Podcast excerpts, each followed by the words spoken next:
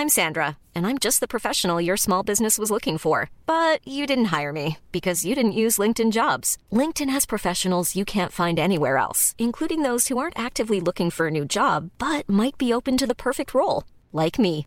In a given month, over 70% of LinkedIn users don't visit other leading job sites. So if you're not looking on LinkedIn, you'll miss out on great candidates like Sandra. Start hiring professionals like a professional. Post your free job on linkedin.com/people today.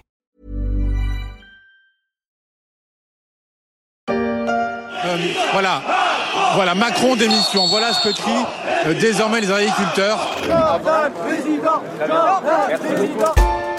Cette semaine, porte de Versailles à Paris, c'était un peu deux salles, deux ambiances, un président de la République bousculé et un candidat aux européennes venu en conquérant du monde agricole avec des soutiens façon meeting. Le salon premier round d'une campagne pour les européennes que l'on promet agiter, c'est le deuxième épisode de notre émission sur les enjeux politiques du salon de l'agriculture.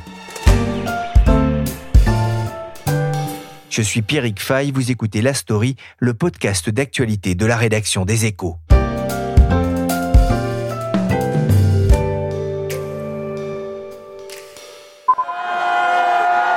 Le président du Rassemblement national, sous les acclamations. Au Salon de l'Agriculture ce matin, Jordan Bardella a soigné son entrée entouré de partisans Jordan Bardella en opération séduction dans ce reportage de France Info. Suivi de ses partisans, le candidat d'extrême droite aux européennes s'est délecté de l'ambiance de ce salon avec moult selfies et quelques exercices de calinothérapie face au malaise bien réel du monde paysan. Bonjour Jacques Pogam. Bonjour Pierrick. Vous suivez l'extrême droite pour les échos.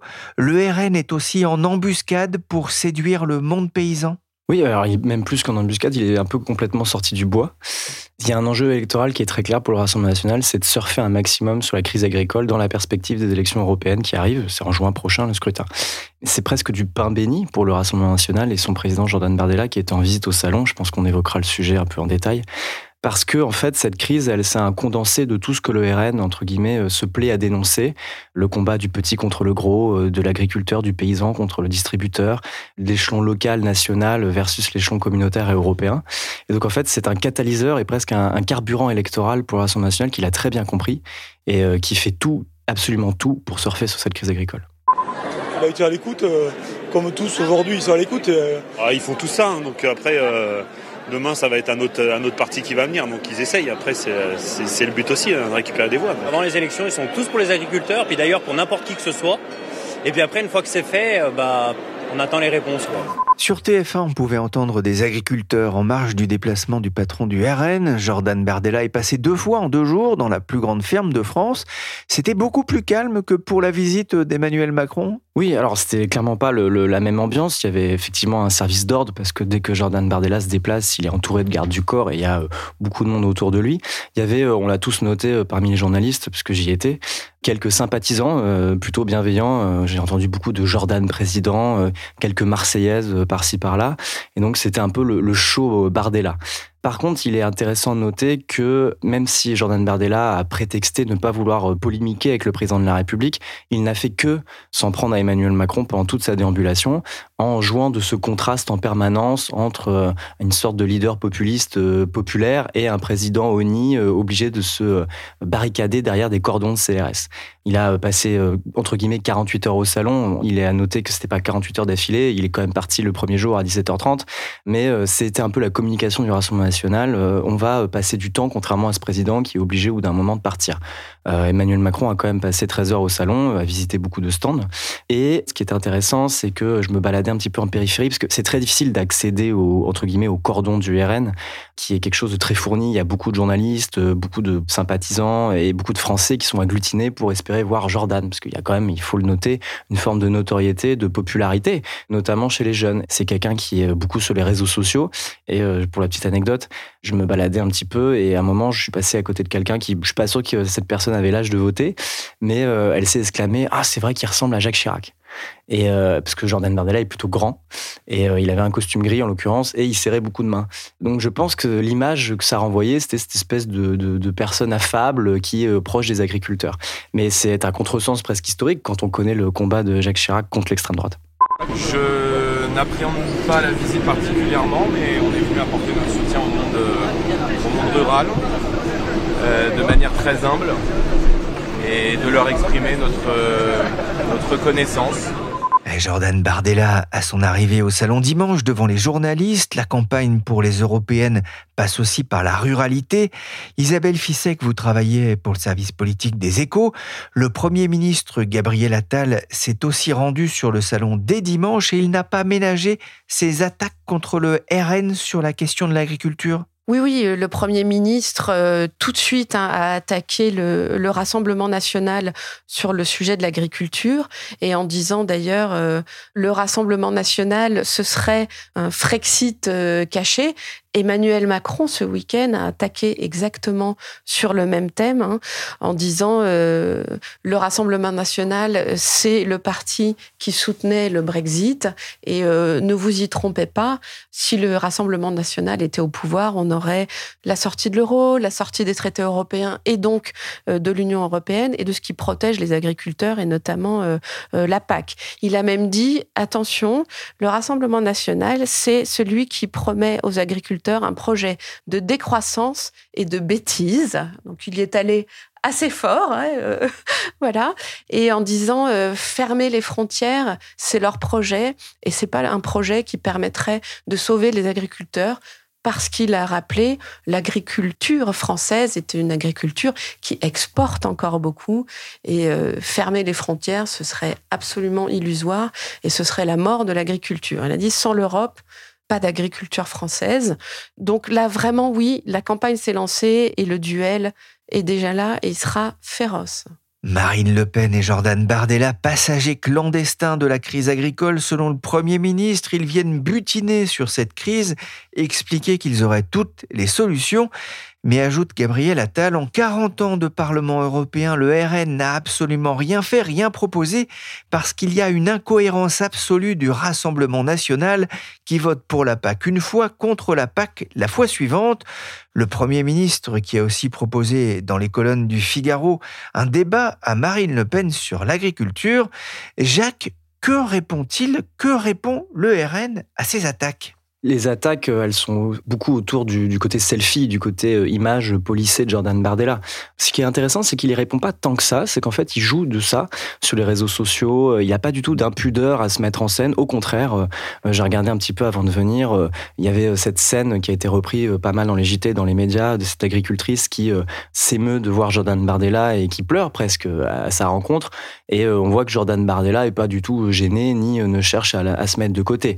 Il y a manifestement une une, volonté d'afficher sa popularité. Et encore une fois, je le rappelle, le but, je pense très clair dans la stratégie du Rassemblement national, et ça a été probablement concerté en interne, c'est de jouer de ce contraste avec Emmanuel Macron et Gabriel Attal, qui eux auraient des difficultés à parler aux agriculteurs et au monde paysan. Ouais, cette agricultrice qui a très vite séché ses larmes, hein, qui a affiché une certaine connivence, d'ailleurs, c'est ce qu'on peut voir dans des vidéos à long terme hein, sur le salon. C'était un petit peu une des accusations qui avait été portée, la proximité entre certains syndicats et le Rassemblement national, notamment la coordination rurale. Jordan Bardella a démenti euh, tout rapprochement, mais on sait qu'il y a des contacts. Je pense que le président de la République est en train de transformer euh, le le pays en une zone de tension, qu'il est en train de convertir l'hexagone en octogone et que partout où il passe, euh, l'ordre public trépasse. Voilà, je pense qu'il ne se rend pas compte de la violence, de la brutalité qui est la sienne dans l'exercice de son mandat.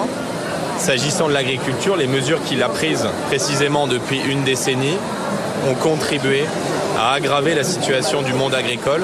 Entre deux selfies, Jordan Bardella s'en est pris au président de la République. Il n'a pas capté la douleur que cause sa politique dans les campagnes. Jacques, que propose le Rassemblement national en matière d'agriculture? C'est pas très original, hein. ils épousent à peu près la doctrine qu'ils ont depuis quelques années, à savoir une forme de, patriotisme économique. Il est quand même intéressant de noter que c'était pas vraiment ce que défendait Jean-Marie Le Pen dans les années 70-80, qui lui était plutôt pour une agriculture productiviste. Aujourd'hui, le Rassemblement national s'est fait un petit peu le porte-parole, le messager du pays profond, et donc euh, le défenseur des exploitations familiales, euh, de cette France rurale qui souffrirait de la concurrence mondiale. Et donc, euh, ça leur permet de décliner tout un, programme sur, par exemple, ils défendent l'exception agriculturelle qui est un concept qui était au départ plutôt porté par la gauche, mais qui a été repris. Il y a toujours ce côté attrape-tout, ce côté opportuniste euh, au RN. Donc il y a l'idée de s'ériger en défenseur des productions locales. Par exemple, euh, Jordan Bardella a parlé d'une loi manger français, qui viserait à promouvoir les circuits courts, euh, entre guillemets, dans les cantines scolaires, pour qu'on puisse, les enfants français puissent manger français. Ce qu'on essaye de faire d'ailleurs avec le bio depuis plusieurs années, sans que ça marche Tout à fait. d'ailleurs. Hein. Et c'est très intéressant ce dont tu parles, parce qu'il y a aussi en même temps, dans dans l'idée de vouloir bien manger français, il y a aussi cette idée de vouloir moins de normes, ce qui n'est pas forcément compatible. Si on veut une production de qualité, en général, elle est forcément normée. Mais le Rassemblement national, qui est très à l'écoute des revendications des agriculteurs, épouse toutes ces thèses et contre la surtransposition des normes, euh, veut euh, mettre fin à un certain nombre de contraintes phytosanitaires, et, euh, et, aussi pour un meilleur étiquetage des produits en magasin. Et surtout, il y a même une part de fiscalité, puisque à chaque fois, ils ont en tête cette idée de s'adresser aux petits. J'avais retenu cette mesure qui était intéressante, c'était l'exonération des droits de succession pour la transmission des propriétés familiales, qui est une vraie revendication euh, des agriculteurs qui est portée depuis très longtemps. Et qui peut se comprendre effectivement. Tout à fait. Et on parle d'un outil de travail. Hein. Oui, et qui est aussi porté par LR, par exemple. Eh, Jordan Bardella a dû apprécier en tout cas son immersion lors de ce salon où les oreilles de l'Élysée, mais aussi de l'Europe ont sifflé. Sa visite s'est, il est vrai, mieux passée que celle d'un certain Jean-Marie Le Pen, fondateur du FN, au Salon en 2022. Écoutez cette archive de l'INA. Mais malgré la présence organisée ou spontanée de supporters, le passage du président du Front National ne laisse pas indifférent.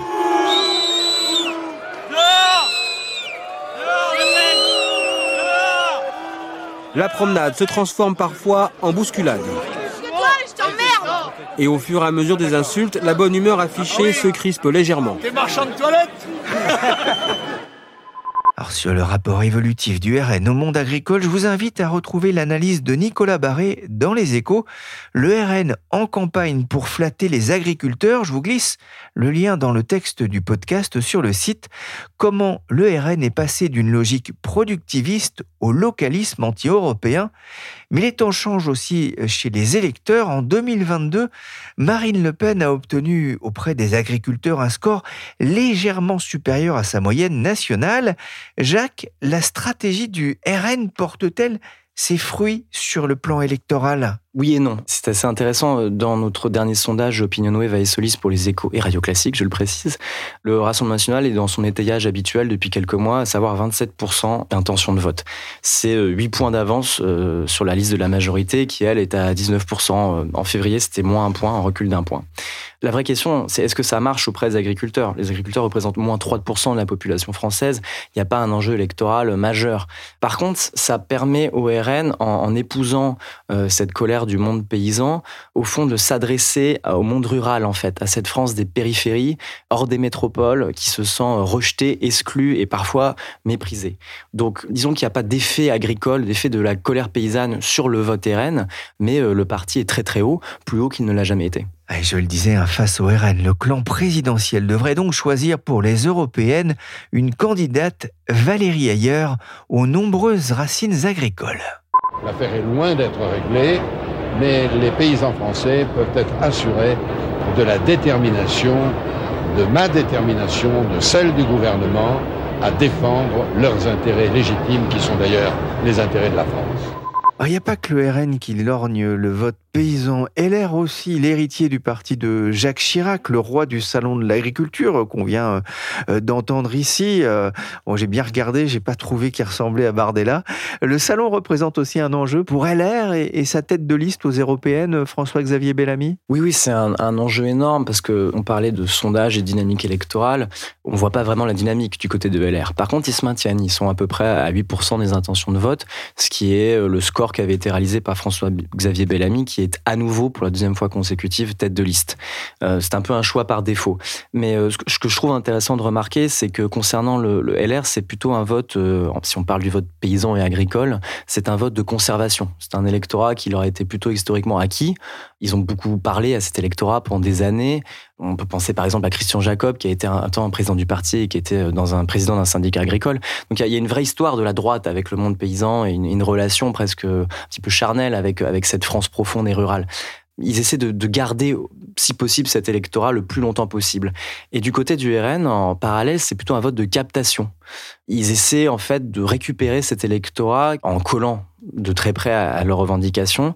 Et euh, c'est ce que je disais tout à l'heure, ça leur permet aussi de s'adresser d'une manière plus générale à cette France des oubliés. Quelle est la stratégie justement de François-Xavier Bellamy euh, pour essayer de justement de conserver cet électorat euh, un temps captif, c'est vrai, de, de, LR ah bah C'est de dénoncer en permanence l'incompétence supposée du Rassemblement national. Je peux vous raconter une autre anecdote. François-Xavier Bellamy, qui ressemble lui non plus pas vraiment à Jacques Chirac, c'est pas le même genre, s'était rendu un déplacement au moment de la crise agricole dans une exploitation familiale de l'Oise où il avait en fait euh, écouté les doléances de plusieurs agriculteurs et on, y était euh, plusieurs journalistes. C'était le premier déplacement de la campagne européenne pour le candidat de LR.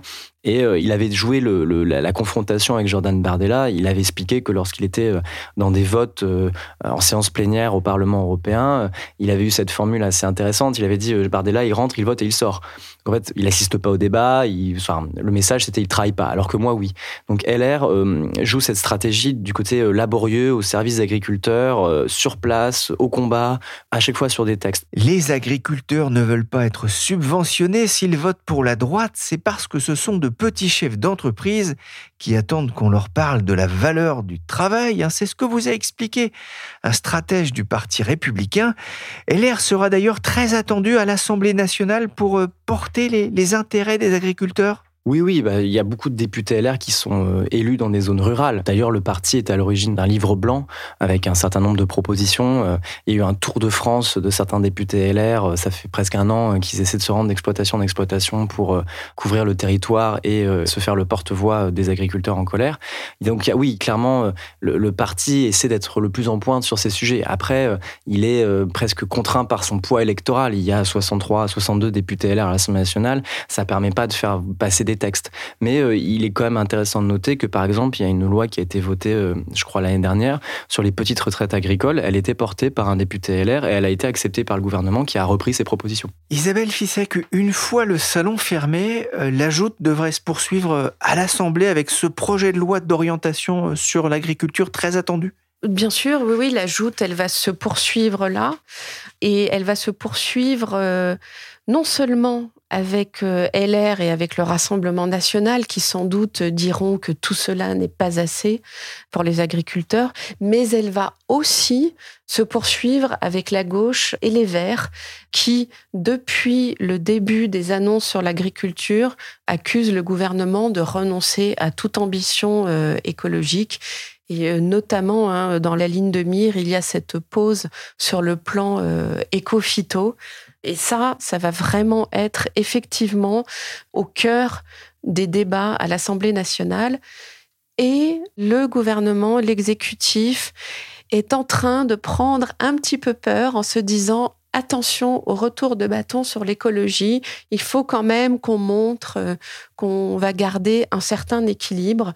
Emmanuel Macron, là, en début de semaine, a réuni autour de lui tous ses ministres à l'Élysée pour faire un suivi sur l'agriculture et il leur a dit attention, pas de démagogie sur les produits phytosanitaires. Nous avons aussi une responsabilité vis-à-vis -vis des Français.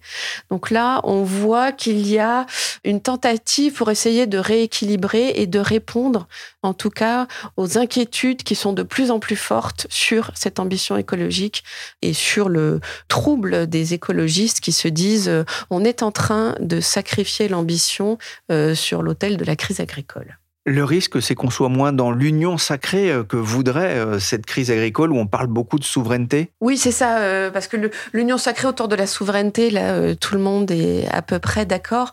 Ensuite, au Parlement, avec une majorité relative, les choses sont toujours plus compliquées. Il y a des choses trappes permanente pour le gouvernement. Et même quand l'exécutif pense que euh, les républicains vont être d'accord, puisqu'il y a dans les textes qu'ils demandent depuis longtemps, eh bien, euh, on voit que euh, rien n'est jamais acquis. Et d'autant plus lorsqu'on se rapproche d'échéances électorales, les oppositions risquent de tout faire pour freiner le gouvernement. Donc là, c'est attention danger de ce côté-là aussi. Merci Jacques Pogam et Isabelle Fissek du service politique des échos. Ils vous feront vivre la campagne des européennes dans le journal. Abonnez-vous pour rester informés et n'oubliez pas, c'est approprié. C'est à la fin de la foire qu'on compte les bouses. oui, voilà, bon. Cet épisode de la story a été réalisé par Willy Gann, chargé de production et d'édition Michel Varnet.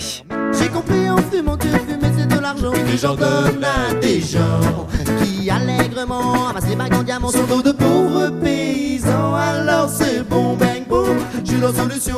Des tonnes de graines pour des hectares de plantation. Faites fleurir les jardins, décorer les balcons et expliquez à vos voisins que fumer vous coûte du pognon. Hi, I'm Daniel, founder of Pretty Litter. Did you know cats tend to hide symptoms of sickness and pain? I learned this the hard way after losing my cat, Gingy. So I created Pretty Litter, a health monitoring litter that helps detect early signs of illness by changing colors, saving you money and potentially your cat's life. Pretty Litter is veterinarian developed, and it's the easiest way to keep tabs on your fur baby's health right at home. Go to prettylitter.com and use code ACAST for 20% off your first order and a free cat toy. Terms and conditions apply. See site for details.